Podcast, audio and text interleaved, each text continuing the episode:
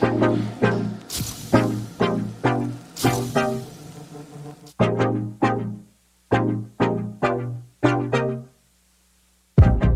大家好，我是叉叉 Y，欢迎来到叉叉 Y 跟你看电影，让你看电影更有梗。今天来评论电影是《失乐园》张比双拼这部让影迷等了十年的续集作品。相信呢，不论是演员或是制作团队的回归，剧本延续这四个角色的故事而言呐，《失乐园》张比双拼的推出确实是让人感到兴奋又期待的消息。的确，这部电影所创造的话题依旧精彩。就电影本质而言呢，它保持着它胡闹嘴炮，而且在僵尸末日之中对于人性的种种看法等元素，它依然拥有高水准的叙事表现，黑色幽默的喜剧成分。更重要的是呢，在这个僵尸末日的故事背景之下呢，仍然隐藏着对于人性观察的潜台词，是我喜爱这部片的一大原因。从片头说明了四人观察到许多进化之后的僵尸形态。再到过程之中遇到了许多形形色色的新成员，我们似乎自然而然的将我们看到的、听到的、感觉到的人事物自动分类分群，去贴上标签，而判断哪一个人是可以亲近，哪一个人是该远离的呢？我一直认为啊，僵尸片要好看，绝对不是只有看人类怎么样打僵尸。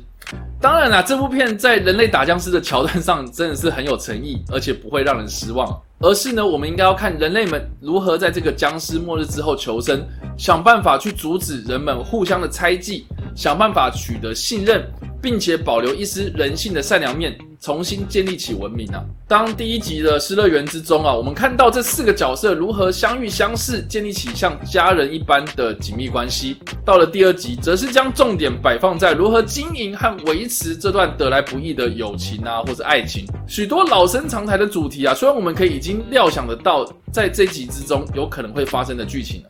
但是张比双拼呢，绝对会用你意想不到，而且脑洞大开，甚至是超级地狱梗。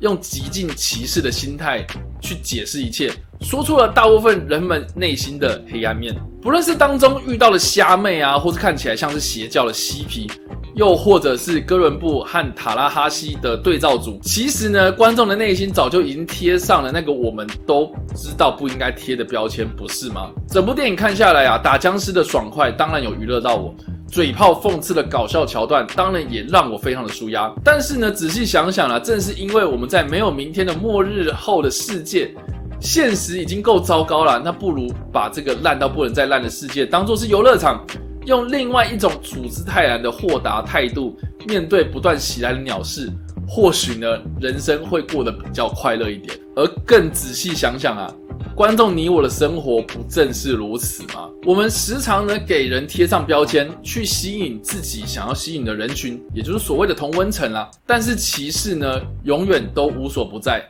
我们何不用另外一种态度去认识到每一个人都存在着不同的差异性？或者呢，我们能不能够用更开放的心态去面对我们的人生呢？整体而言啊，《失乐园》张比双拼作为《失乐园》的续集电影。不论是在风格、质感，或是演员的表现上，或是剧本的调性上，都没有让人失望。毒舌的嘴炮内容呢，也讽刺了不少当今的时事，或是我们在生活上有可能遇到的大小事。能不能在这些笑谈人生的桥段里获得一些启发？对于这些在故事之中发生的荒谬桥段里，找到剧本背后想要传达的价值观呢？我想呢，就是每个观众能不能用心的去体会、细细品尝的地方喽。最后啊，我必须说，比尔莫瑞的客串呢，应该正是这部系列作品想要传达的核心目标啊。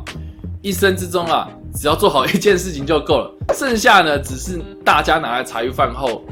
说的一些闲话八卦罢了。好啦，以上就是今天的影评内容。如果喜欢这部影片的话，也别忘了按赞分享。不想错过任何的文字影评或是最新的电影资讯，或是阅读有关这部片完整影评文章内容，也别忘了按赞、追踪我的脸书粉丝团以及订阅我的 YouTube 频道。我不是高路生，我是你的好朋友叉叉 Y，感谢你。